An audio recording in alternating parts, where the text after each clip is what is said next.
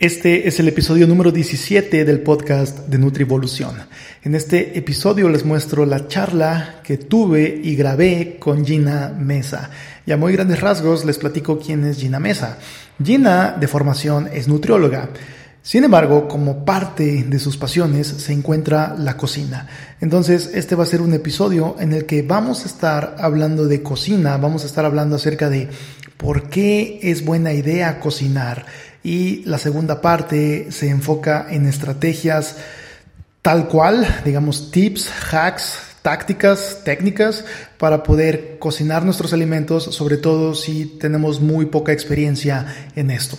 Entonces, esta es una de las habilidades más fit que podemos tener Realmente Gina nos comparte un montón de experiencias, un montón de conocimientos que solamente el tiempo, la práctica y las experiencias de vida son las que te pueden dar, junto con la formación, claro, pero todo se junta y es lo que te puede dar esta, este criterio para poder emitir ciertas recomendaciones. Y otro aspecto que vale la pena mencionar es que Gina es mi pareja y vivimos juntos. Entonces ella se encarga de los alimentos en la casa y como van a estar eh, escuchando más adelante, pues se van a enterar de cuáles son las cosas que usualmente solemos comer, las preparaciones que usualmente suele hacer y, todo, todo lo que tiene que ver con cómo comemos y por qué decidimos hacer esos cambios en nuestra alimentación.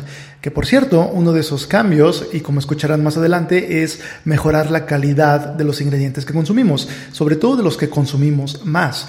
Y nosotros solemos comer una buena cantidad, tirándole a gran cantidad de alimentos de origen animal.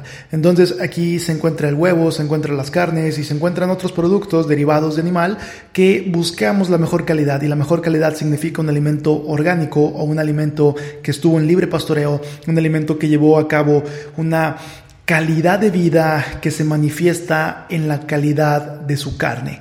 Y para esto no he encontrado mejor opción que Indomitus. Indomitus es una compañía aquí en México, ellos están en Guadalajara y básicamente tienen sus criaderos de animales en donde ellos le dan una vida digna al animal, están libres, son alimentados muy bien, no son eh, tratados con algún tipo de antibiótico, todas estas cosas, y al final esto se manifiesta en la carne y en tu relación que tienes con los alimentos. Entonces, si quieren checar acerca de Indomitus, cuáles son las opciones que manejan, los invito a que chequen su sitio web, indomitus.com.mx, repito, indomitus.com.mx, y podrán encontrar la gran variedad de productos que ofrecen. Ofrecen carnes, ofrecen carnes secas, cecinas que pueden ser excelentes para botanas, ofrecen suplementos y todo, todo derivado de una cuestión natural desde un punto de vista de respeto hacia los animales y hacia un trato digno a estos seres. Mm, qué, mejor trato que lleven una vida digna, que sean tratados dignamente y eventualmente nos puedan aportar o podamos aprovechar esta calidad en su carne, en sus nutrientes. Así que, bueno, indomitus.com.mx pueden checar las cosas que ellos tienen.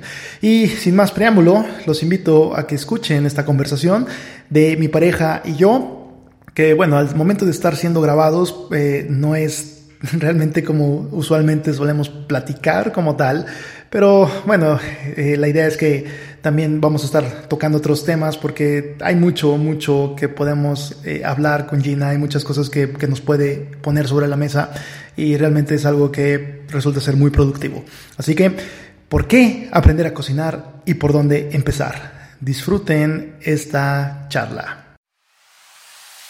Bienvenido al podcast de Nutrivolución, el lugar en donde se buscan las herramientas y estrategias para poder optimizar nuestra biología como seres humanos, ya sea a través de intervenciones de nutrición, de entrenamiento o de hábitos de vida. Algunos lo llaman el biohacking, yo lo llamo la biooptimización. Disfruta el viaje.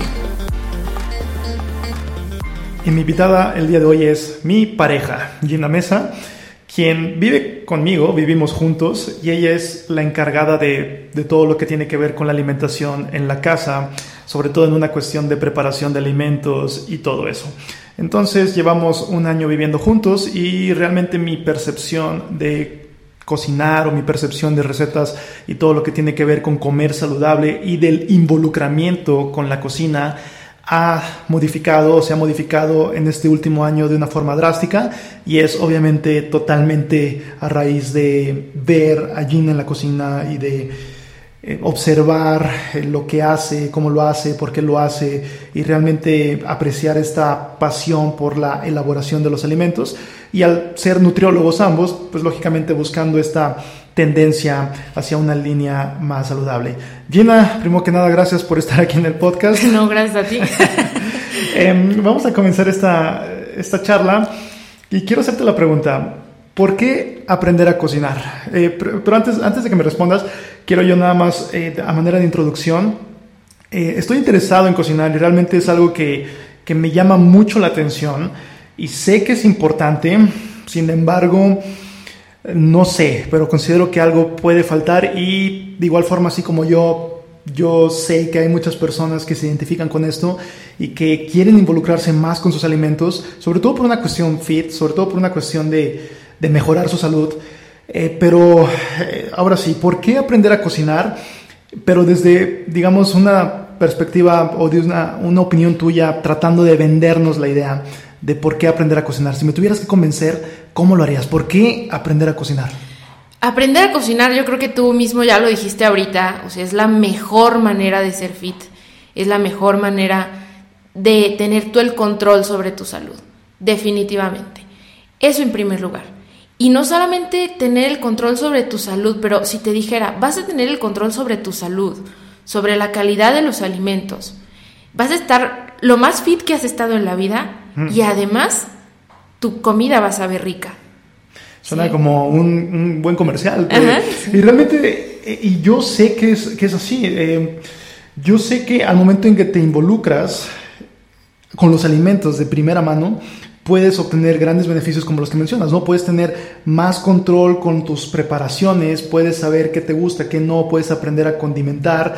Entonces, ¿consideras que todos debemos ¿Deberíamos aprender a cocinar? Sí, por supuesto. O sea, el cocinar es una habilidad para la vida, ¿no? O sea, ¿qué pasa cuando es, lo, hemos comentado en varias ocasiones, que varias parejas así que dicen, no, es que el primer año juntos es súper difícil porque pues eh, la mayoría pues engorda, o sea, nos hemos echado 10 kilos en nuestro primer año viviendo juntos y, y, nosotros nos quedamos, bueno, en nuestro caso ha sido totalmente lo contrario, porque en este primer año tú llegaste al 7% de grasa corporal, yo también he visto resultados buenos en mi composición corporal, y eso yo creo que es a raíz de, de vivir juntos, tener esta misma mentalidad de, bueno, vamos a comer cosas que sean saludables, y por supuesto, porque tenemos la, la, la disposición y las habilidades para, para cocinar algo de calidad que realmente resulte nutritivo, atractivo, porque pues bueno, tú, tú, yo, yo lo siento y tú lo puedes ver, este, nosotros nunca nos aburrimos de lo que comemos, de hecho muchas veces preferimos comer en casa a salir porque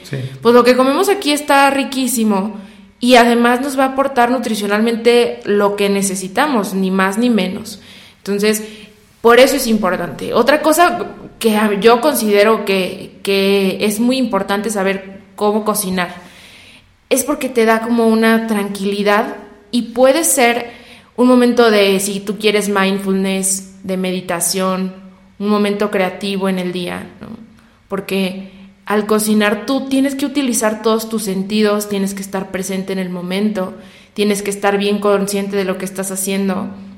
Sí, porque necesitas cortar, necesitas utilizar un cuchillo, necesitas oler la preparación, tocar los ingredientes, ver cuánto está borboteando una olla, ¿no? Porque hay diferentes niveles de borboteo, necesitas ver qué tan cocida está tu carne, necesitas escuchar cómo suena esa olla express cuando se está cociendo tu carne o tu caldo, ¿no? Entonces es un, puede ser un ejercicio muy padre de meditación, de mindfulness, tu momento creativo del día, que yo pienso que en, esta, en, en este punto de, de la humanidad, donde vivimos vidas muy rutinarias, a veces cero creativas, el hecho de cocinar puede ser tu momento de, creatividad a lo largo del día. Claro, y aquí se aprecian muchos beneficios que realmente ya, ya estoy ahora sí más convencido.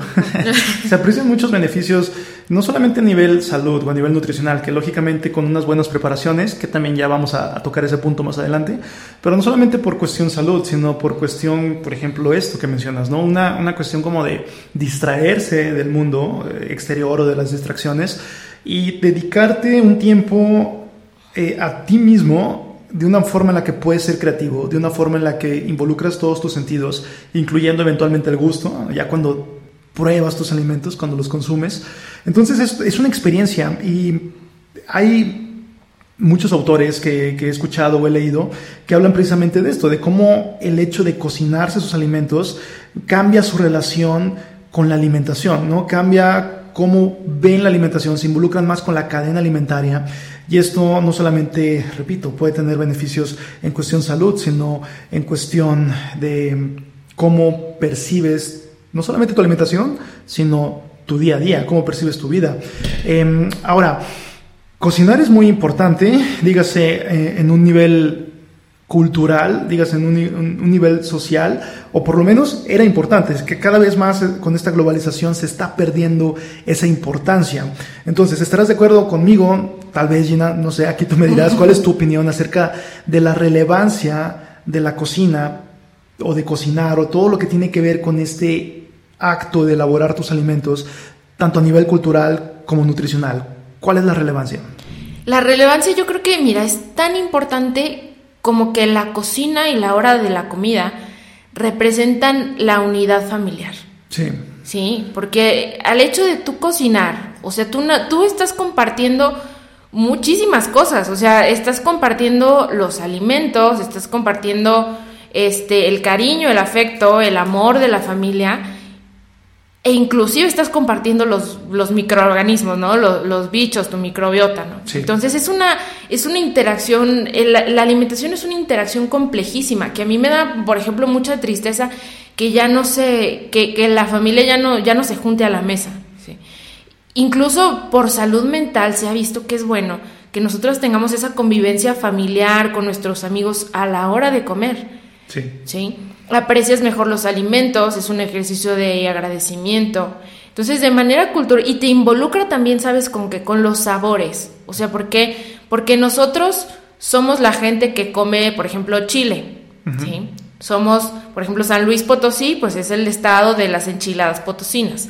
sí. Entonces, por cultura consumes ciertos alimentos y a esos alimentos primordialmente son las a los que te tienes que adaptar, porque generalmente pues son los alimentos que se dan de manera local, que tienen los nutrientes que tú pues, necesitas, ¿sí? Inclusive eh, es como la comer lo que tu cultura come, lo considero hasta la opción más ecológica, ¿sí? Por aquello de la huella de carbono y que si mejor comes, mejor te comes un garambullo a comerte el goji berry que viene importado de sabrá Dios dónde, ¿no? Entonces, que, que ya aquí nos podemos meter en otros temas súper profundos, pero esto yo te puedo decir y que es como una relación nutricional cultural, no, no verlo como dos entes separados, porque también eso es otra que, que yo ahorita veo mucho en redes sociales, como esa tendencia a separar lo nutricional de lo cultural y no, yo creo que por eso fallan las dietas, porque tú tratas de hacer una dieta separada y separándote del consumo familiar y eso es una muy mala idea. O sea, más bien lo, lo, que de, lo que a mi punto de vista debería de ser sería que toda la familia estuviera involucrada con cierto estilo de alimentación y así pues seguramente sería muchísimo más sencillo seguir un plan de alimentación eh, enfocado en, en tu salud. Sí, y esto es algo vinculado a algo que toqué en otro podcast de hábitos, que si el medio ambiente, o sea, lo que te rodea, hace difícil que sigas cierta estrategia, entonces lo más probable es que te vayas a desenganchar de ella. Sí. Entonces, esto me recuerda, por ejemplo, hace, hace no mucho tuve este, este paciente que, que incluso en, su dieta no era una dieta clásica de gimnasio, porque realmente esa no es la manera en que yo trabajo. Yo trabajo eh, observando sus hábitos anteriores y de ahí modificando, lógicamente, lo que se tenga que modificar para mejorar. Pero en este caso, recuerdo que este chico me comentaba que su familia le pedía que comiera con él, ¿no? Eh, eh, y realmente no chocaba mucho lo que él tenía en su esquema de alimentación o cómo lo tenía estructurado a lo que su familia comía. Sin embargo, la familia, y aquí es donde yo veo más este aspecto familiar, quería que fuera parte, o sea, no era tanto por lo que comía, sino porque comía aparte, o porque este chico decidió em, hacerse sus alimentos de una manera aislada. Y este es el detalle, ¿no? Le dije, mira, no hay problema, o sea, realmente mientras sigas ciertos lineamientos, eh, tú, o sea, la idea es que te integres a la familia, que comas con ellos. y en la medida de lo posible que ellos también se adapten a lo que tú tienes, porque entre las dos opciones, para el objetivo de este chico, pues lógicamente la opción que yo le di era la más indicada, ¿no? Por algo, por algo se la di así. Pero mencionas algo muy interesante, que es como la integración y que realmente puede chocar. Y esto eh, para concluir mi comentario, hay muchos mamados de gimnasio que se aíslan totalmente de una cuestión de, una relación con los alimentos saludables o, de una relación con la cocina saludable. Eh, se aíslan totalmente de eso, son, muy herméticos estos culturistas y se van solamente a preparaciones insípidas, a pechuga plana, sin sal, eh, sin grasa, con arroz blanco, este, de, esa pechuga que hasta se te, se te, se te rechinan los dientes, que está tan, plana, que está tan horrible, y porque piensan que esto es saludable, pero realmente esto no es saludable. Si nos vamos hacia lo que tiene más sentido para el ser humano por su historia, pues lógicamente una cuestión más cultural, que también ya vamos a tocar ese tema, digo, si bien eh, puede estar más alineada a una alimentación más saludable, también hay ciertas preparaciones o ciertas, em, los, antojitos mexicanos, por ejemplo, que si bien son parte del patrimonio mexicano, se alejan ya de la cuestión salud. Pero de una manera muy general, en muchas partes del mundo, la alimentación tradicional es la alimentación más saludable que puede llevar una persona. Y aquí ya tienen muchas cosas que ver. Por ejemplo, la genética, ¿no? Por ejemplo, em, su descendencia cultural, de dónde viene y cómo le podría ayudar más eh, comer. Pero ¿cuál sería tu mejor opinión de esto? Y me refiero a cómo ves tú ese balance o esa distancia entre comer por funcionalidad y comer por em, gusto o comer por el simple hecho de disfrutar la comida? Tienes que encontrar un punto medio. O sea, por ejemplo, yo estoy muy agradecida en que pues yo aprendí muchas cosas de mis abuelas, de mi mamá, de yo trabajé en cocinas con, en cocinas de guarderías entonces a esas cocineras también les aprendí bastante. Son cosas de las que yo estoy muy agradecida pero tienes que encontrar tu punto medio. Claro aquí nomás te voy a interrumpir rápido eh, porque en muchas ocasiones estas personas, si bien cocinan muy rico, muy sabroso, pero también porque tienen mucha grasa, ¿no? O porque tienen muchos ingredientes, que no es que la grasa sea mala, pero, tiene demasiada, o sea, está, se sale de, exacto, se sale del equilibrio, tiene demasiadas calorías. Entonces sí, claro, o sea, ellas tienen el enfoque de que la comida sepa deliciosa, pero tú tienes que buscar que tus alimentos sepan deliciosos con menos calorías a lo mejor, que yo creo que es lo que la mayoría de las personas necesitamos en este momento. Y sea cual sea el estilo de, de alimentación que tú hayas elegido, o sea que bueno, voy a hacer una dieta cetogénica o estilo mediterránea, o este, un estilo evolutiva paleo, eh, tú puedes encontrar tu punto medio de, de tú saber que te gusta, hacer tus recetas y tomar conocimiento que ya tienes. Por ejemplo, eh, algo que, a mí me llama mucho la atención. A mí, por ejemplo, a nosotros nos gustan mucho los sopes. Nos gustan muchísimo. Pero, pues si vas a las gorditas, seguramente te los van a dar fritos. Entonces, nosotros decidimos hacerlos en casa con ingredientes de mejor calidad, sin estar fritos, con la cantidad de, producto adentro del sope que es lo que necesitamos, ¿no? Entonces, ese tipo de cosas son las que te van a ayudar a llevar mejor tu plan de alimentación. Que realmente no hay diferencia entre un sope que puedes encontrar o comprar allá afuera y los sopes que nosotros preparamos. Eh, me refiero a diferencia en cuestión sabor. E incluso los sopes que hacemos aquí en casa saben mucho mejor, o sea, pueden saber mucho mejor que los que están allá afuera, que tienen más calorías, que tienen este... Están fritos. Que la, exacto, están fritos, que la calidad de los ingredientes tal vez no es la mejor como la que utilizamos aquí. Entonces, eso mismo compensa, digamos, eh, la falta de grasa, porque la grasa pudiera darle sabor a los alimentos, pero esa misma calidad superior de los ingredientes que manejamos pudiera compensar esa falta de grasa en cuestión sabor e incluso mejorarla drásticamente. Entonces, y este es un punto interesante que, que también quiero mencionar respecto a lo que acabamos de, o la que acabas de mencionar. Realmente cocinar rico no es tan difícil. O sea, sí es muy difícil, pero si le metes mucha grasa, eh, puede que sea mucho más probable que cocines rico, ¿no? Sí, sí, por supuesto. O sea, yo alguna vez escuché, porque pues obviamente yo soy amante de la cocina, me gustan mucho los programas de cocina y entonces había hace, no sé, unos años, por ahí de los 2000 creo, un chef muy famoso que se llama Mario Batali, es, es italiano.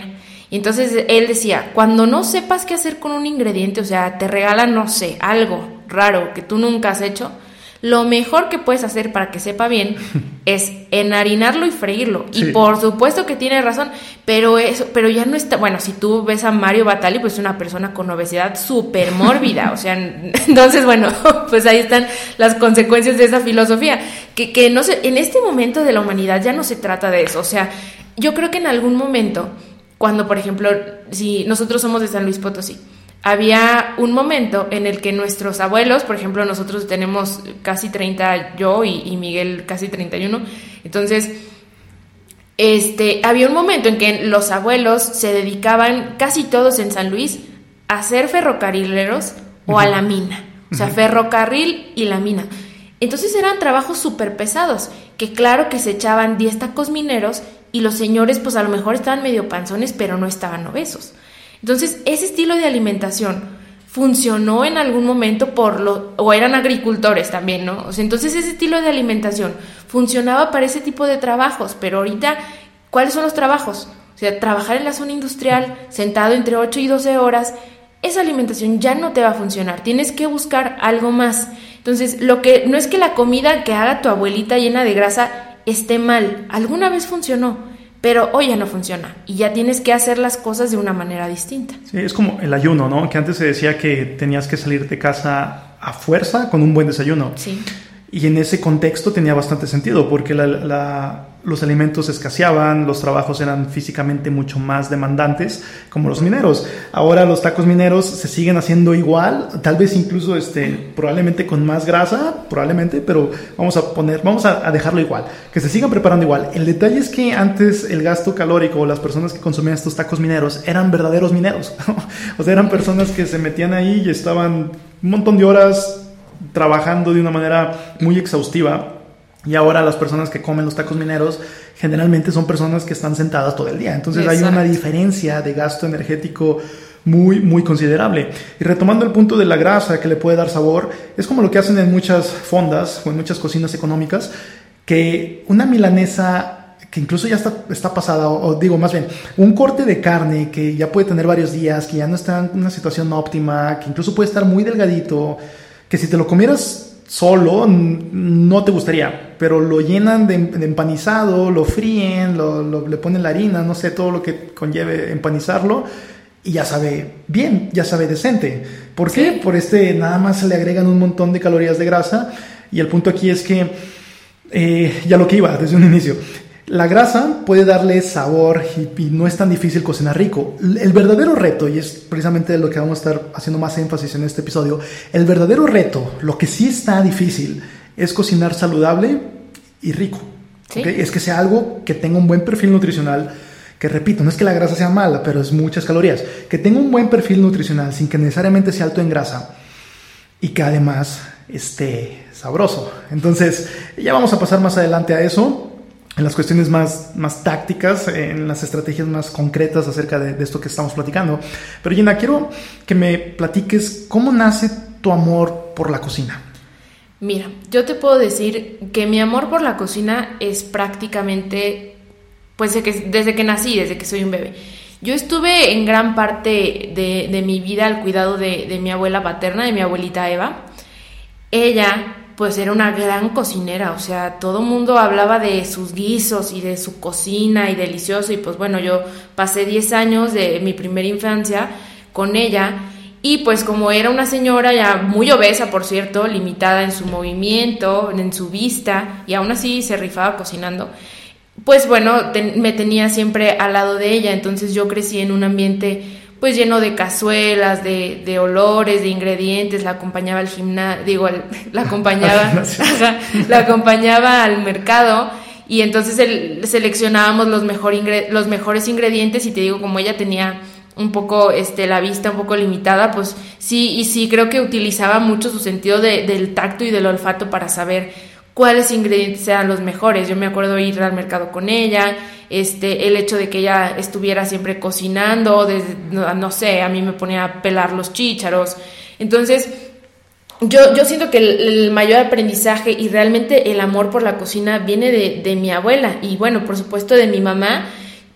fue, fue el, haz de cuenta, el primer parteaguas para que yo cambiara mi estilo de cocinar, que yo a los 12 años ya, yo ya cocinaba un poco, fue el empezar a ser cuidada totalmente por mi mamá. Entonces, mi abuelita siempre nos preparaba el filete pollo empanizado o este o los coditos con atún y mil mayonesa, o sea, sí un uso de, de grasa demasiado, una comida muy buena, pero pues muy grasosa el primer parteaguas fue el ser alimentada al 100% por mi mamá. Entonces mi mamá pues incluyó vegetales, yo me di cuenta que, que, los vegetales podían saber bien con mi mamá. Mi mamá este, sabe hacer comida poco saludable y también sabe hacer comida muy saludable. Entonces ella fue la que cambió esa visión. Y después pues últimamente la, me reenamorado de la cocina a partir de que vivimos juntos y llegó a mis manos el, libro de cocinar de Michael Pollan, que por cierto, yo vi la serie en Netflix y dije, wow, o sea, esta serie está súper bien hecha, tiene datos súper relevantes acerca de la cocina, pero una vez que me metí en el libro, yo creo que sí, no, está mucho mejor y, y mi visión de, de los alimentos cambió al nivel de aventarme yo, por ejemplo, a hacer mi propia mayonesa. La mayonesa que se consume en, nuestra casa, pues es mayonesa casera cuando la llegamos a utilizar. El pan que consumimos es de elaboración casero porque me, me atrevía a hacer el pan. Mi, mi, hermana incluso me regaló un libro sobre cómo elaborar el pan. Entonces, pues han sido varias transformaciones, pero yo creo que el amor siempre ha estado presente. Hablabas de que te involucraste o te empezaste a involucrar con tu abuelita. ¿Cómo era en cuestión nutricional meramente, eh, dejando a un lado la cuestión sabor que seguramente era muy rico, pero ¿cómo considerarías que era en cuestión nutricional la alimentación que hacía tu abuelita? En, fíjate que en cuestión nutricional yo siento que nos daba de comer de una manera sí nutritiva, o sea, porque si era una comida preparada en casa, de buena calidad, ¿sí? Su cantidad de nutrientes, digamos, era coherente, no era, no, era que comiéramos en McDonald's, por ejemplo. Entonces, en cantidad de, de, nutrientes estaba bien, yo creo que más bien era el desequilibrio, ¿sí? Y eso es lo que, lo que perjudicaba ese estilo de, de cocina, que era demasiada grasa, tal vez, ¿sí? Y te pregunto porque en muchos hogares, o muchas personas que su mamá les prepara alimentos es porque su mamá, o sea, la mamá de su mamá, les enseñó a preparar estos alimentos. Entonces podríamos estar hablando de cierto ciclo. Y la pregunta aquí va en torno a cómo consideras tú que se podría modificar ese ciclo para tener una vertiente más saludable de estas preparaciones. Yo pienso que en primer lugar el tener una apertura, una apertura a probar cosas nuevas y de hacer las cosas de manera diferente. Ahorita yo digo, bueno, mi abuela y mi mamá ya hicieron las cosas de cierta manera. Yo, y bueno, tú sabes, nuestra familia es una familia con una tendencia tremenda a la obesidad. Entonces yo digo, bueno, ya lo hicieron a su manera. Para mí, evidentemente, esa manera ya no, ya no funciona. Entonces tengo que tener la apertura a hacer las cosas de una manera distinta, informarme y tener la paciencia para intentar cosas nuevas también. Y apertura en el sentido también de probar cosas nuevas. Por ejemplo, que yo lo observo mucho en tu caso. ¿sí? Yo creo que a partir de que vivimos juntos has descubierto cosas que no sabías ni siquiera que te gustaban. Por ejemplo, los betabeles. Entonces, son cosas que a lo mejor nosotros no, no, no hubiéramos tenido esta chance de cambiar las cosas para bien si no hubiéramos tenido la disposición de hacer las cosas diferente y de probar cosas nuevas. Y ese es un punto interesante porque no me gustaban los betabeles de la forma en que los había comido. Y seguramente si los vuelvo a probar de esa forma, probablemente me sigan sin gustar. Pero es jugar con las preparaciones, jugar con las técnicas y ver de qué forma podría saberte mejor. Por ejemplo, los betabeles Em, ¿cómo, ¿cómo, los preparas? Estos betabeles que me gustaron, ¿cómo están preparados? Ah, mira, el betabel es facilísimo. Primero pones a cocer los, los betabeles en, agua regular con un poco de sal. Se cocinan alrededor de unos 30, 40 minutos. Les quitas toda la piel, o sea, porque son como las papas, tienen como una piel. Entonces ya después le quitas la piel, los partes en pedacitos. Y si tú eres bien observador, los betabeles son dulces incluso muy similares, así como al dulzor de, de un de maíz, del elote, ¿sí? Entonces, precisamente los preparamos como si fueran elotes. Partimos el betabel ya cocido en cuadritos, le ponemos un poco de queso de cabra, un poco de yogur griego sustituyendo la crema, limón, ¿sí? Chile, y ya con eso te quedan unos betabeles deliciosos. esa receta es, es un tipsazo, eso es un verdadero hack de vida porque para los que no les gusten alimentos que en general he visto que causan mucha repulsión a nivel general, de manera, pues así como haciendo un estimado, como los betabeles o como los nopales, por ejemplo, pero a quien no le gusten los betabeles pueden prepararlo de esta forma y realmente saben casi idéntico a como te supiera un elote preparado, digamos un esquite, se le puede considerar así, se le llama así en algunos lados, pero que es este maíz con mayonesa, con queso, este, y es una versión mucho más saludable, que tiene ingredientes de mejor calidad y que sabe muy similar. Entonces, de ahí, digamos, eh, empezando a vincular esto, de ahí la, la relevancia de saber preparar tus alimentos y cómo vincular este aspecto del sabor que no necesariamente tiene que estar peleado con una cuestión de funcionalidad, ¿no? O de, o de nutrición o de calidad nutricional. Entonces, a ver, eh, esta sería una estrategia para, eh, para poder eh, incluir nuevos alimentos, o más bien incluir alimentos que no te gusten en nuevas preparaciones, eh, jugar con las preparaciones, jugar con las técnicas.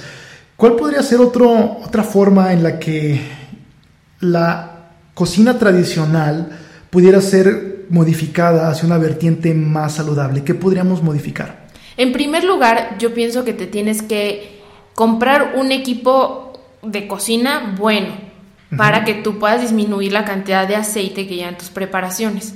Entonces, ármate con una buena sartén de teflón, una olla express, si tú puedes una, una olla de, de, hierro que son caras, pero valen mucho la pena, o sea, es una olla para toda la vida.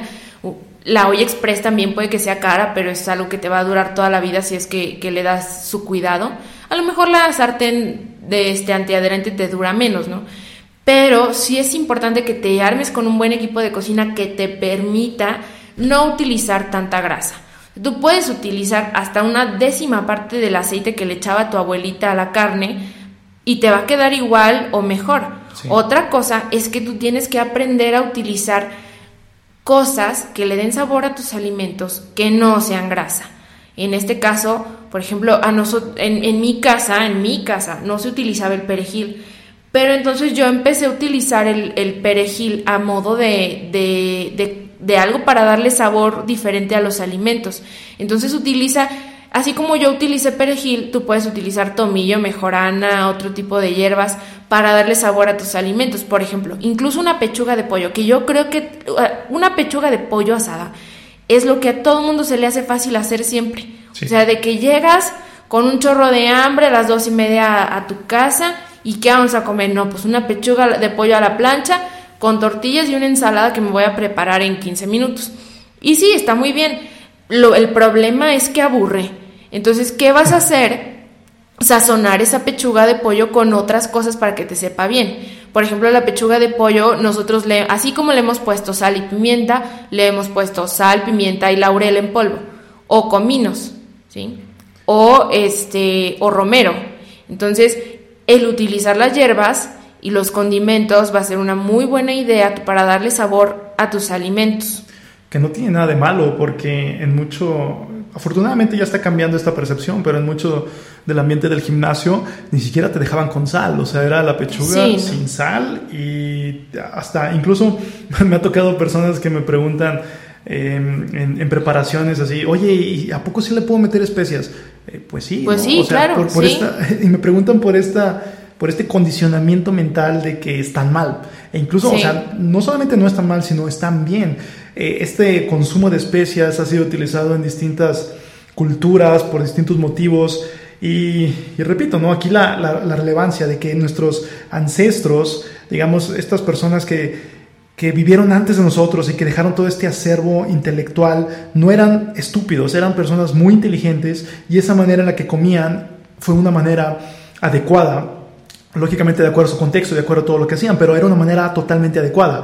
Y esta epidemia de obesidad o estos problemas relacionados a una mala nutrición, pues son bastante recientes y tienen mucho que ver eh, con, muchos factores, pero en gran parte con este desvínculo que se está haciendo de las personas hacia sus propios alimentos. Y eso es un gran problema, o sea, porque los alimentos, como, como ya mencionábamos anteriormente, o sea, son una relación que tú tienes con tu medio ambiente también. Entonces, pues es una, al, tú al consumir alimentos, ya, ya has hablado de esto en el podcast, estás recibiendo información. Entonces, ¿qué clase de información recibes tú al comer comida rápida? Y digamos comida rápida totalmente industrializada, por ejemplo, una hamburguesa de McDonald's o de Burger King, ¿no? Que, que de dónde viene esa carne realmente, este, de dónde viene ese pan, en cuánto tiempo lo hicieron. Entonces, todo este tipo de cosas son, son importantes. O sea, la calidad de lo que tú te estás comiendo es más importante de lo que parece. Para mí, yo, bueno, este, estoy muy relacionada con el mundo de la nutrición y del fitness por ti. Y me doy cuenta de, en redes sociales de que se le da mucha importancia a los macros. Y yo, la verdad, estoy hasta cierto punto en desacuerdo. ¿Por qué? Porque entonces es el, el, todo, todo lo demás, o sea, toda la cuestión cultural, toda la cuestión de calidad alimentaria, que a mí me parece incluso más importante que los macros, se queda de lado, porque a fin de cuentas, no durante toda tu vida, no siempre vas a estar contando macros, durante toda tu vida no siempre vas a estar haciéndolo, por eso las dietas fallan, porque siempre estás contando, pero no, yo creo que la clave está en que mejores la calidad de lo que te llevas a la boca. Incluso ese es un, consejo que yo, que yo les doy mucho a mis pacientes. Cuando te vayas a dar una indulgencia, un gusto, que, híjole, tienes un buen de ganas de comer algo dulce, por el amor de Dios, no te vayas por un sneakers. O sea, si tienes tu, o no te vayas a ir por el pastel de la horrera. O sea, si tienes tú ganas de comer algo dulce, come algo de calidad, con algo, obviamente no lo vas a consumir en tanta, en tanta cantidad porque las cosas de calidad, adivina qué, son caras. Entonces, pero valen mucho la pena. O sea, ya ves, tenemos una amiga que es repostera, que este, hace cosas deliciosas de repostería y sus, sus alimentos, lo, lo, que vende no es precisamente barato porque son alimentos de mucha calidad, pero por lo mismo valen la pena. O sea, todas esas calorías que te estás echando no son calorías totalmente vacías, sino que al tener, no sé, ya almendras, este, no sé, arándanos, chocolate de primera, pues entonces ya la calidad de tus alimentos cambian y es algo inclusive más satisfactorio que, que irte por un gansito, ¿no? Sí, sería, en este sentido, sería mejor consumir, digamos, 300 em, calorías, 400 calorías de algo de muy buena calidad a comparación de las mismas calorías o incluso más, si contemplamos ya la, cuestión del precio, lo que te compras, si es algo de esta calidad, pues va a ser en menor cantidad, a comparación de lo que puedes comprar con el mismo dinero, pero algo de, hecho a granel, ¿no? Digamos como algo que compras empaquetado. De manera industrializada. Exacto, y, y pues pueden ser más calorías porque es más cantidad y aparte de una calidad mucho más deficiente, ¿no? Y que eventualmente no, pues no estamos peleados con, con, comer este tipo de productos de vez en cuando, digo, somos humanos, pero, pero sí que valga la pena, ¿no? Eh, eh, y este es el punto también que, que, hay que subrayar aquí, que valga la pena. ¿Y cómo hacemos que valga la pena? Involucrándonos más con la calidad de lo que estás consumiendo. Y también esto me recuerda a Michael Pollan, que dice que, por ejemplo, es muy fácil llegar a McDonald's y pedir unas papas fritas, unas papas a la francesa. Eh, por el contrario, si a ti se te antojan unas papas a la francesa y las preparas, pues lógicamente va a ser un desastre, o me refiero a una cuestión de más tiempo, vas a hacer un desastre en la cocina por lo que conlleva hacer tus papas a la francesa, entonces le vas a pensar más. A comparación de nada más pasar por el automac y pedirte tus papas y ya tienes ahí tu, obviamente con unos ingredientes mucho peores, etcétera, etcétera.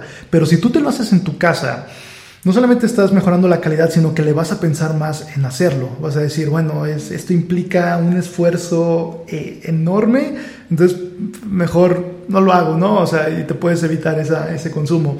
Ese es, uno de los problemas, que las franquicias y los restaurantes este, de este tipo, de comida rápida, pues hacen fácil poder comer mucho, muy mal, mucha cantidad, muchas calorías y de una calidad muy, muy fea. Y barato. Y barato, exacto, lo cual puede ser que, que gastes lo mismo, pero que obtengas muchas más calorías vacías, digamos, ¿no? O calorías no tan llenas o no tan empacadas de nutrientes.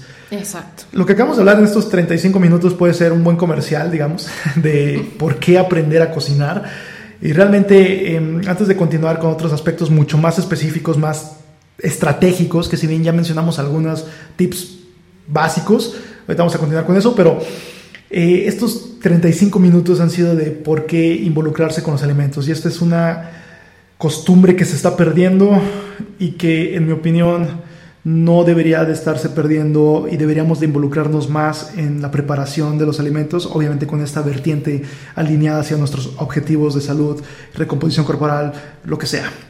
Gina, ya entrando de maneras más estratégicas o de cuestiones más estratégicas, ¿cuáles son los motivos más comunes que has observado para que la gente no cocine? Todos te van a decir que por falta de tiempo, ¿sí? No tengo tiempo para cocinar, pero para mí la mayoría de los casos es un no quiero.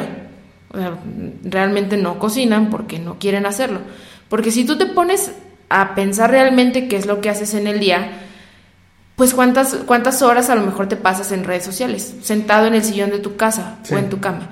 Entonces, son muchas horas de, de, redes sociales, de estar viendo YouTube, de estar viendo el Netflix. Entonces, ¿qué te parece si ves, mientras escuchas música o ves un video de YouTube, te pones a cortar unas zanahorias, una cebolla y un apio para hacerte una sopa, un caldo. Entonces, yo creo que la mayoría tienen tiempo. Otra es no saber. Entonces, no sé cómo cocinar. Entonces, no vamos a decir que es fácil. Hay personas a las que se les da mejor que otras, pero todos podemos tener esa habilidad.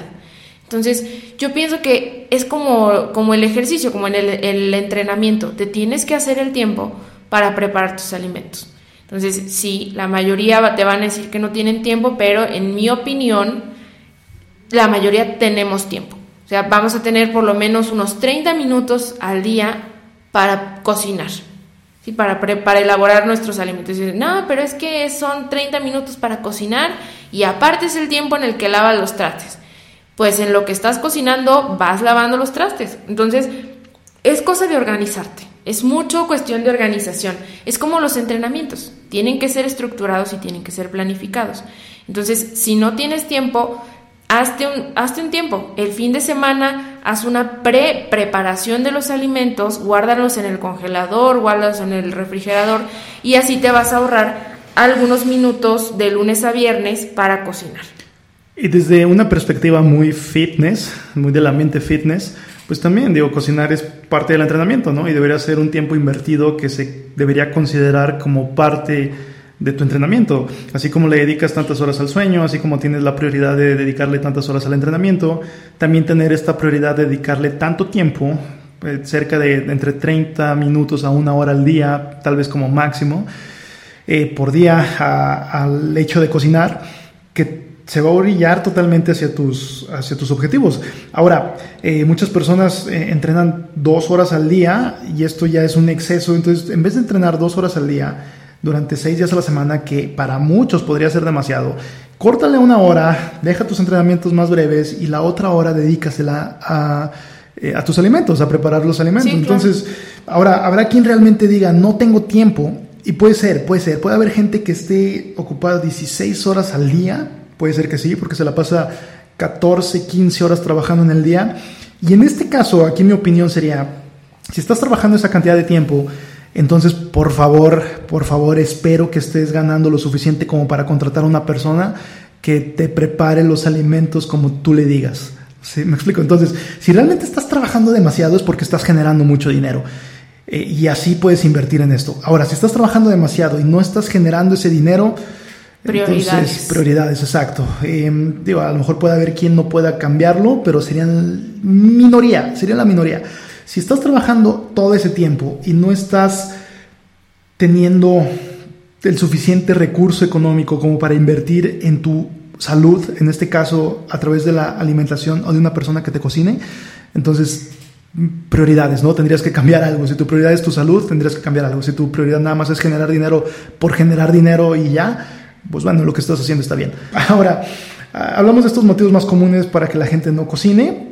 Vamos a suponer que los que no lo hacen ya se convencieron de que lo tienen que hacer y ya van a decir, bueno, voy a dedicar este tiempo para aprender a cocinar. ¿Por dónde empezar? Suponiendo que estamos en ceros, ¿por dónde podemos empezar a aprender a cocinar en una vertiente saludable? Mira, si yo estuviera totalmente en ceros o tuviera alguien que me preguntara a un paciente, yo lo primero que te podría decir es aprende a hacer un caldo, un buen caldo. Un mm. buen caldo de pollo, un buen caldo de res, que eso es lo más común. Que por cierto, aquí voy a meter un paréntesis. Eh, hace cerca de un mes subí un video acerca de una preparación de caldo que Gina me enseñó a hacerlo. Digo, realmente, eh, pues yo aprendí junto con el video. Eh, yo, yo aprendí en el video, entonces es sencillo, realmente no es complicado. Digo, yo lo aprendí haciendo ese video y me salió bien. ¿no? Entonces, no, me salió bien. Véanlo, se lo recomiendo. Entonces, hablabas, lo primero, fundamental, un caldo.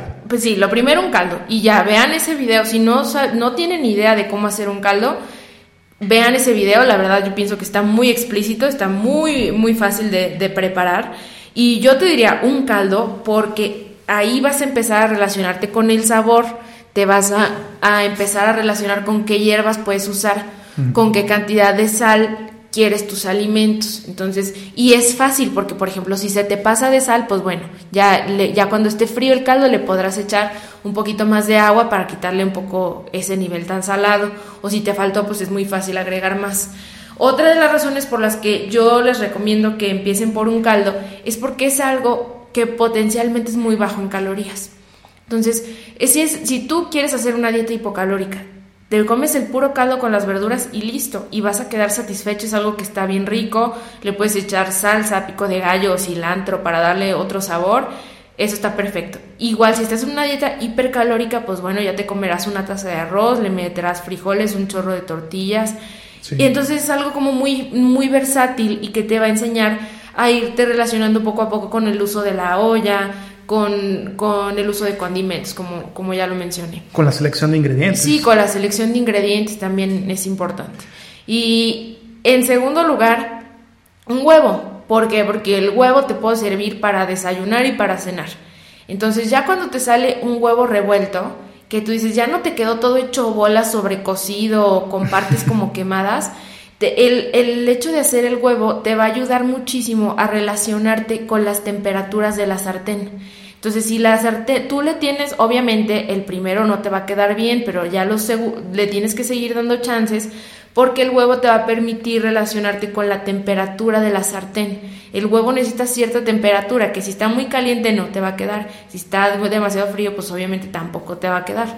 Entonces, hacer un huevo sería mi recomendación. Una vez que ya te quede el huevo bien, eh, pues le puedes e, echar vegetales, este, mezclarlo con con frijoles a lo mejor, o eh, lo puedes empezar a hacer en otras preparaciones, te puedes hacer una tortilla, un omelette, después el huevo a mí me encanta, es muy versátil, los puedes hacer que huevos fritos o huevos estrellados como aquí le decimos.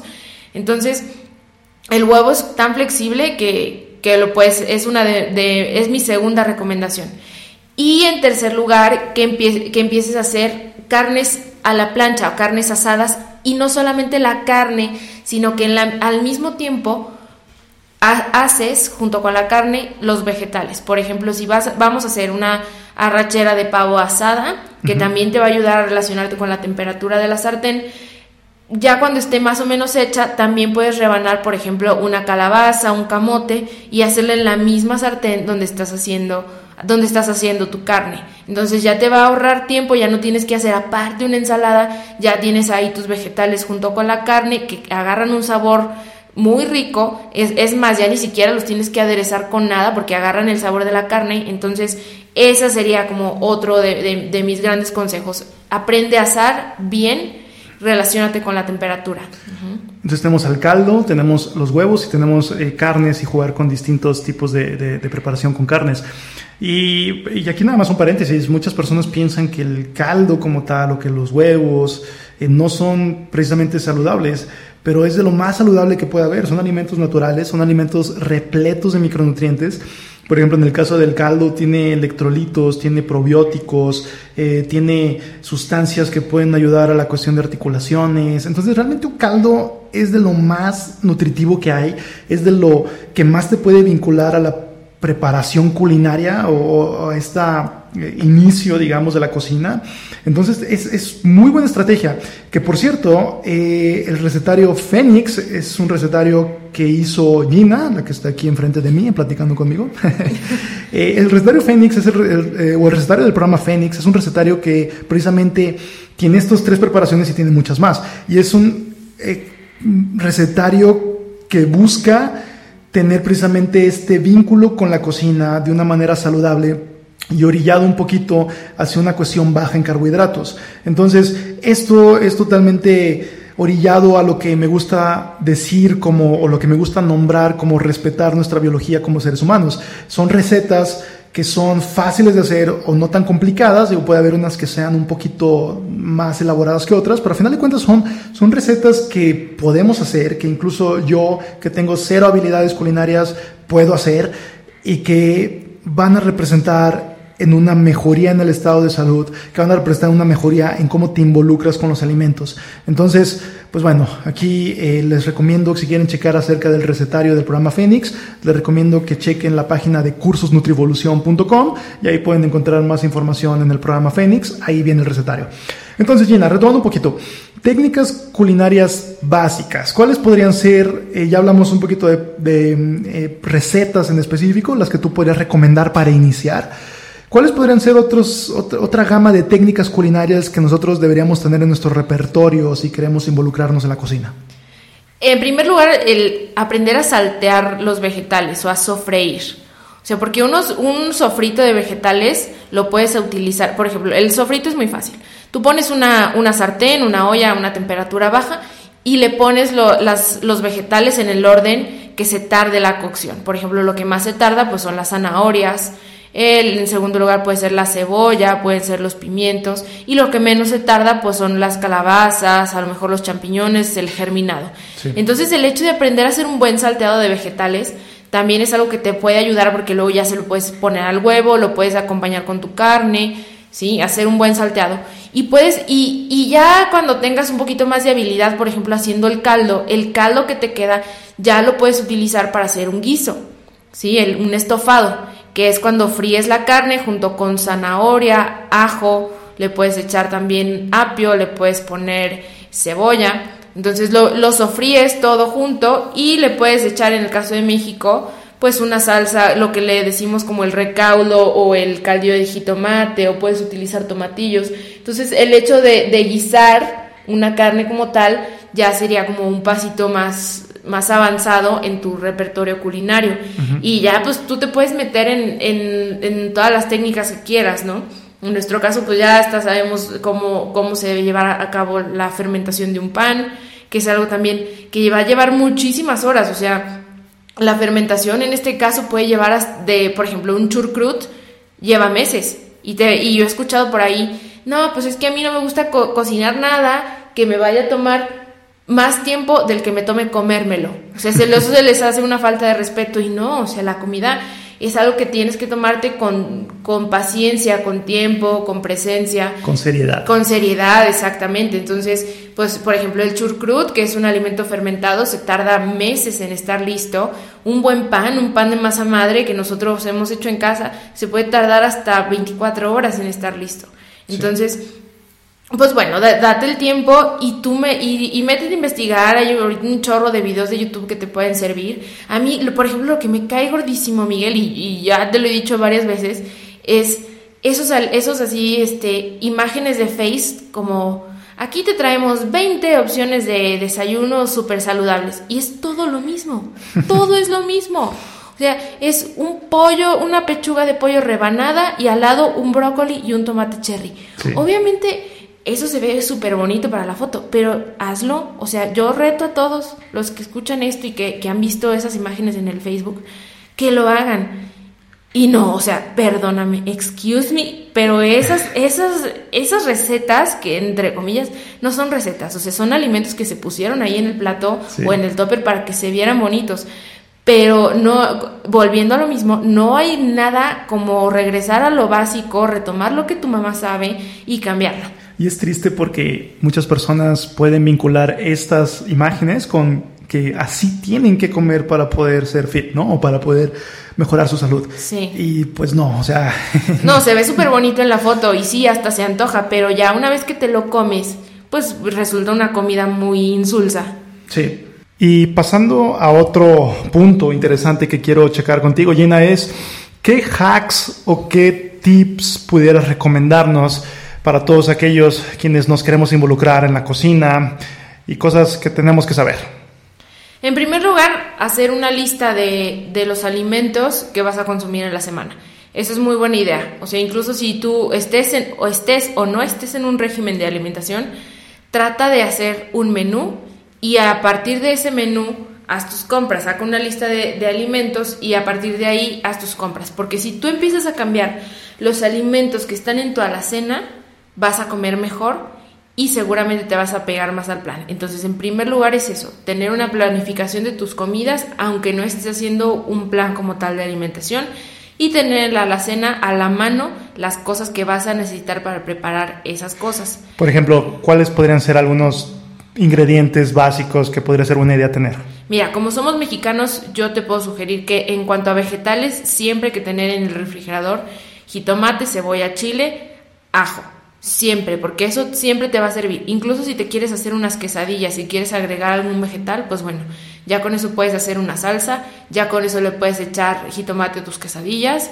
También es buena idea tener una lechuga, eh, algo de hoja verde, con lo que te puedas hacer una ensalada.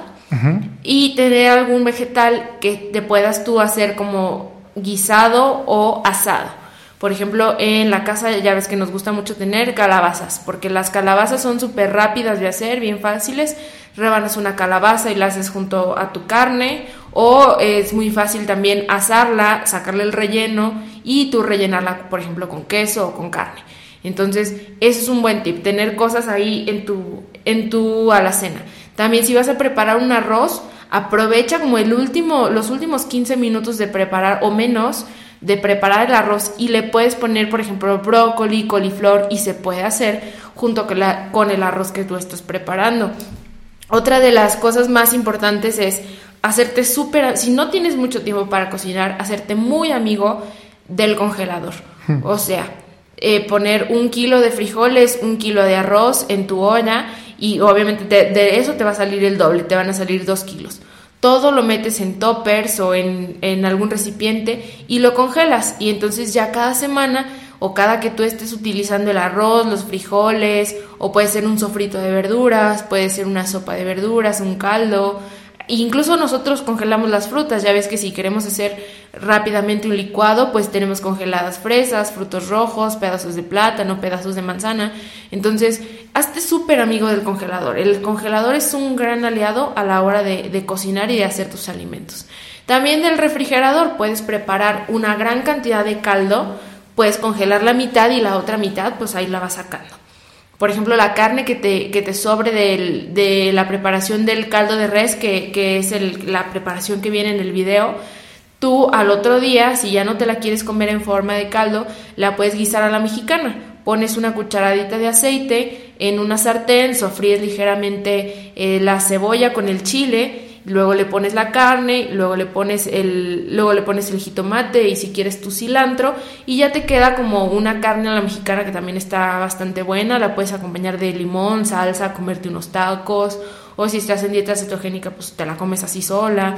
Entonces, bueno, buscar este tipo de, de estrategias para hacerte la vida un poquito más fácil, pero yo te diría, cocina lo más que puedas el fin de semana y entre semana vas sacando las cosas que tengas ahí a la mano que no es tan difícil. Vean, aquí nada más eh, para la audiencia les compartimos a muy grandes rasgos la forma en la que nosotros comemos. Nosotros tenemos dos comidas al día, a veces algún snack, pero generalmente el snack es algún licuado, alguna fruta o almendras o algo así, pero son dos comidas al día. La primera de ellas generalmente es algo con huevo, es algo que lleve huevo y champiñones o ejotes o algún vegetal, nopales, vegetal. Incluimos tortillas de maíz eh, buscamos unas tortillas que sean eh, caseras o que sean lo más natural posible, dígase que no sea de esta eh, compañía que ofrece su mezcla prehecha de tortillas, ¿no? Entonces, esa, esa es eh, nuestra, nuestro desayuno. Ah, y también agregamos, y agregamos un kefir.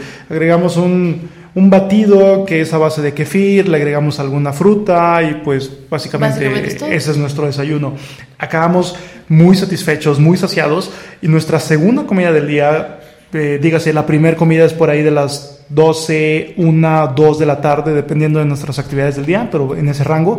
Y la segunda comida del día es cerca de las 5, entre 5 y 7 de la noche, a veces hasta las 8, pero a veces sí lo hacemos bastante antes, pero entre 6 a 8 es, más, más frecuente este rango de horario.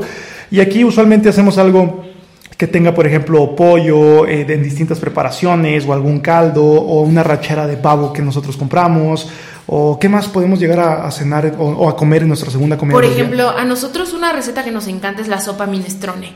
La sopa minestrone es deliciosa, es muy fácil de preparar, le puedes echar prácticamente lo que tú quieras. Esta es facilísima, les voy a contar a grandes rasgos. En una, en una olla tú vas a poner igual una cucharadita de aceite y vas a sofreír la cebolla con las zanahorias y el apio. Esos son los básicos. Pero tú le puedes de ahí echar todo lo que quieras. Le puedes echar calabaza, ejotes, chícharos. Entonces todas las verduras que tú quieras las vas a sofreír. Ponle perejil, porque el perejil le da un sabor increíble. Entonces lo vas a sofreír. Cuando veas que la cebolla ya está cambiando de color, que se hace como transparentita, le vas a poner caldo de res o de pollo licuado con jitomate. A mí personalmente me gusta quitarle las semillas y la piel al jitomate porque tiene mejor sabor, pero si te da flojera o no quieres hacerlo, pues no lo hagas. Y lo vas a poner eso. Y aparte, si tú tienes alguna leguminosa parte cocida, que sean, por ejemplo, lentejas o frijoles, también se las vas a poner en este punto. Y también cuando, y bueno, cuando, cuando esta preparación empiece a hervir, le vas a agregar lo que tú quieras de pasta. Entonces puede ser codito, puede ser fideo, cualquier pasta corta se la puedes añadir y la vas a cocer hasta que la pasta esté totalmente terminada. Y ya esta sopa te va a quedar riquísima, le puedes poner hierbas de olor, tomillo, mejorana, lo que tú quieras.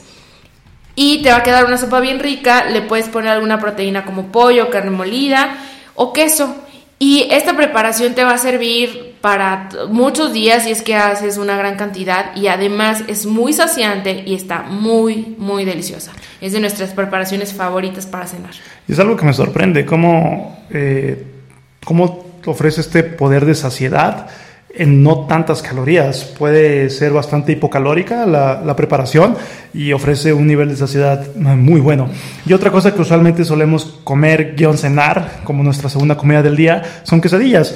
Igual buscamos quesos que sean hechos eh, caseros, digamos, o que sean artesanales, que tengan una buena calidad y también con las tortillas de maíz con una buena calidad. Entonces ahí tenemos eh, una preparación muy fácil, muy rápida. Esto generalmente es en los días en los que pues a lo mejor ya se nos hizo tarde o estamos muy cansados. Eh, las quesadillas son un buen alimento. Debo tener en cuenta la cuestión de calorías porque se podría ir fácilmente muy elevada. Pero si nada más tienes estas dos ingestas en el día, puedes dedicarle el tiempo que se merece a la preparación de los alimentos. Digo, si tuvieras que comer cinco o seis veces al día, probablemente sería muy inconveniente estarte preparando cada vez que comes. Te tendrás que dedicar nada más a preparar y comer. Es por eso que otra de las razones por las cuales me gusta esta estrategia de el ayuno intermitente o de limitar la ingesta en periodos de alimentación. Y bueno, por último, Gina, ¿cuáles son los errores comunes de quienes empiezan a cocinar? ¿Qué cosas son las que usualmente fallan? La principal es no darle las oportunidades necesarias para aprender. O sea, como en todo hay una curva de aprendizaje y a lo mejor es muy larga. Entonces tú lo tienes que intentar y volver a intentar y volver a intentar. Es, un, es algo que estás aprendiendo, es como las primeras veces que tratas de leer, pues no te va, no te va a salir muy bien, pero lo practicas y lo practicas, empiezas a conocer los ingredientes, a utilizar todos tus sentidos para involucrarte con la cocina y al darle esas oportunidades se va volviendo algo cada vez más fácil, más orgánico. Entonces, dale la oportunidad, o sea, eso es, eso es algo lo principal. Lo segundo es no organizarte. O sea, porque muchos pacientes que yo tengo primero dicen, no, es que cuando me, estaba, me organizaba para hacer mis comidas era muy fácil hacer la dieta. Ahora que mi estilo de vida ha cambiado por X o Y y no me organizo, pues entonces no he podido retomar el plan. Y eso es muy cierto. O sea, date el tiempo para organizarte porque eso va a ser muy, muy, muy fundamental. Y otra es no utilizar la suficientemente sal mm. o utilizar demasiada. Entonces, el uso de la sal es tu mejor aliado a la, a la, hora de darle sabor a los alimentos, incluso antes que las especias. La sal, utilízala con mucha sabiduría y no le tengas miedo, ya si te, echa a perder, pues como dicen, echando a perder se aprende y entonces ya para la otra te, te saldrá mejor, pero no le tengas miedo a la sal. Otro de los errores es no probar tus alimentos en el proceso. Si hay muchos alimentos, sobre todo los guisados, que necesitan que constantemente los estés probando. También alguna vez una muy buena amiga mía me dijo, no, es que a mí no me gusta probar porque no me, no me gusta comer cosas feas. Bueno, pues entonces ahí te estás perdiendo una gran oportunidad para que tu platillo final sea de, sea de buen sabor. Entonces tienes que estar probando durante el proceso tus alimentos de preferencia, en el caso de que, de que sea posible. Por ejemplo, si lo haces en un olla express, esto no va a ser posible. Pero si estás guisando, pues claro que se puede. O si estás este, haciendo un sofrito, prueba las verduras para ver si ya te están quedando bien de sal o si les puedes añadir alguna especia. Eso. Otro, las hierbas que son secas, por ejemplo el, el tomillo, la mejorana, esas hierbas secas trata de no incluirlas desde el inicio de, tus guisados, porque si tú las incluyes desde el inicio es cuando dicen es que la comida sale amarga y por eso no me gustan las especias o no me gustan las hierbas secas. Entonces, esas las tienes que agregar hasta el final, es como si hicieras una tisana. O sea, las vas a agregar hasta el final, las hierbas secas específicamente.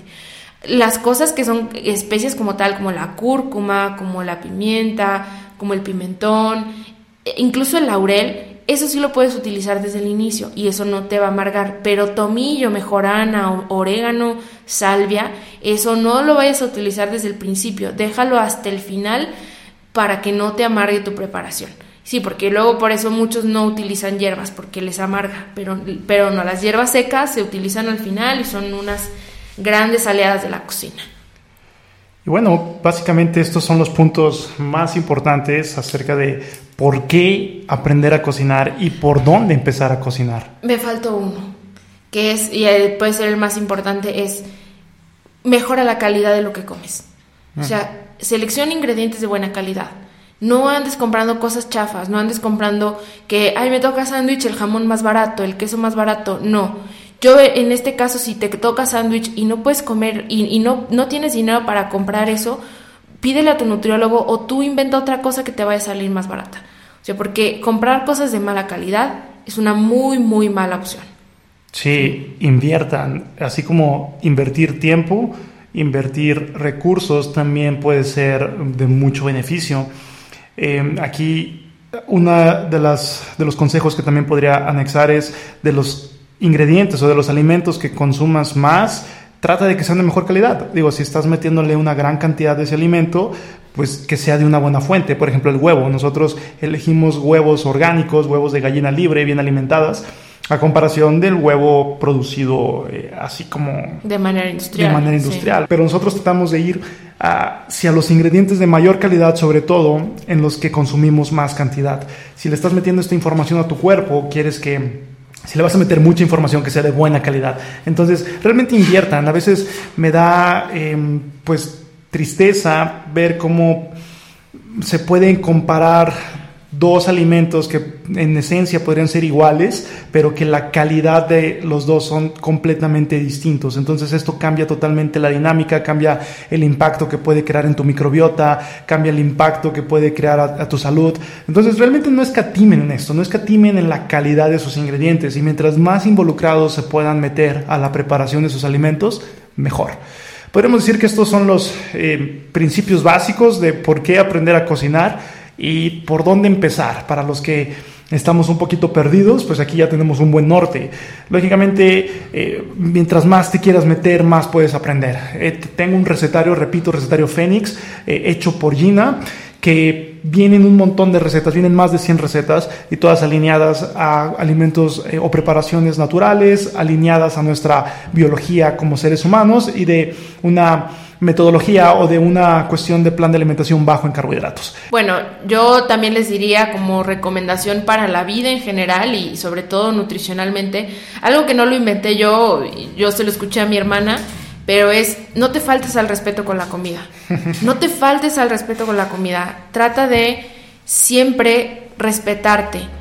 Y eso en todos los niveles, en todos los sentidos. Pero en este caso, eh, en la alimentación, ella sobre todo, eh, me acuerdo que platicábamos y se refirió a no faltarse el respeto con demasiada comida chatarra y quedarte lleno al, al nivel del dolor, ¿no? Entonces, siempre respétate, respétate a la hora de comer y respétate en, también en la cantidad. Hazle caso a lo, realmente hazle caso a lo que está diciendo, a lo que estés, a las señales que te está enviando tu cuerpo. Eso es lo, último que, me gustaría decir.